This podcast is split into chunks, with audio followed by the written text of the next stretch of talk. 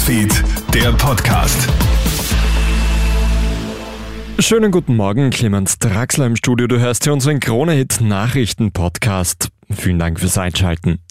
Österreich gehen die Lehrer aus. Heute ist der 4. August.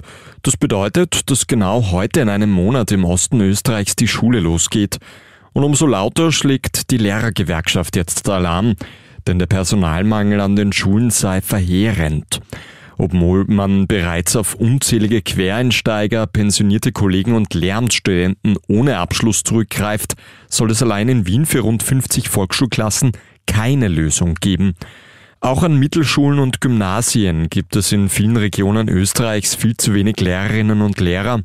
Hauptproblem ist aber nicht das Gehalt, der Job sei einfach viel zu mühsam, sagt Bildungsexperte Andreas Salcher.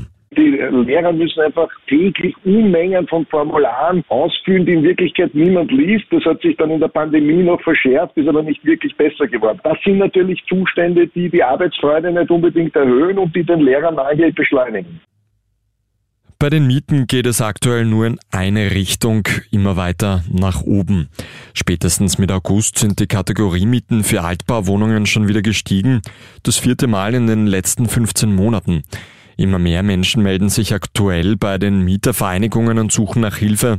Marisa Herzog-Perchtold von der Mietervereinigung sagt zu Puls 4, das Problem der Unleistbarkeit der Wohnung ist längst in der Mitte der Gesellschaft angekommen und das merken wir schon sehr intensiv in den Beratungen und das ist auch der Grund, warum wir die Mietpreisbremse für alle Mietverhältnisse fordern.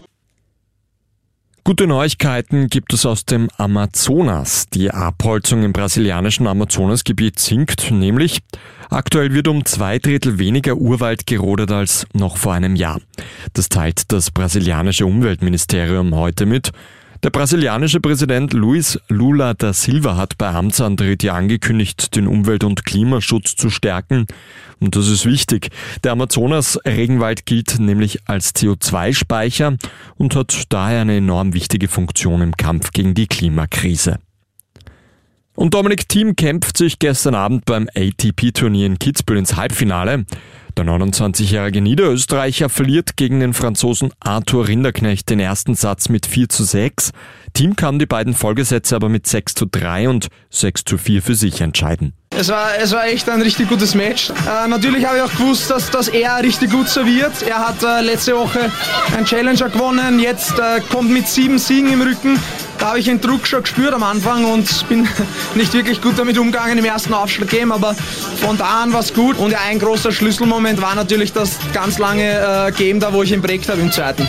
Heute Nachmittag trifft der heimische Tennisstar auf den Serben Laszlo Dere. Für Team ist es das erste Halbfinale in diesem Jahr. Und auch die Austria ist eine Runde weiter in der Qualifikation zur Conference League. Die Veilchen gewinnen gestern nach 1 zu 0 Rückstand noch mit 2 zu 1 gegen Borat Banja Luke. Auf die Austria warten jetzt noch zwei weitere Qualifikationsrunden. Das war der Kronet Nachrichten Podcast für heute. Vielen Dank fürs Einschalten. Ein weiteres Update hörst du heute Nachmittag. Einen schönen Tag noch. Krone Hits, Newsfeed, der Podcast.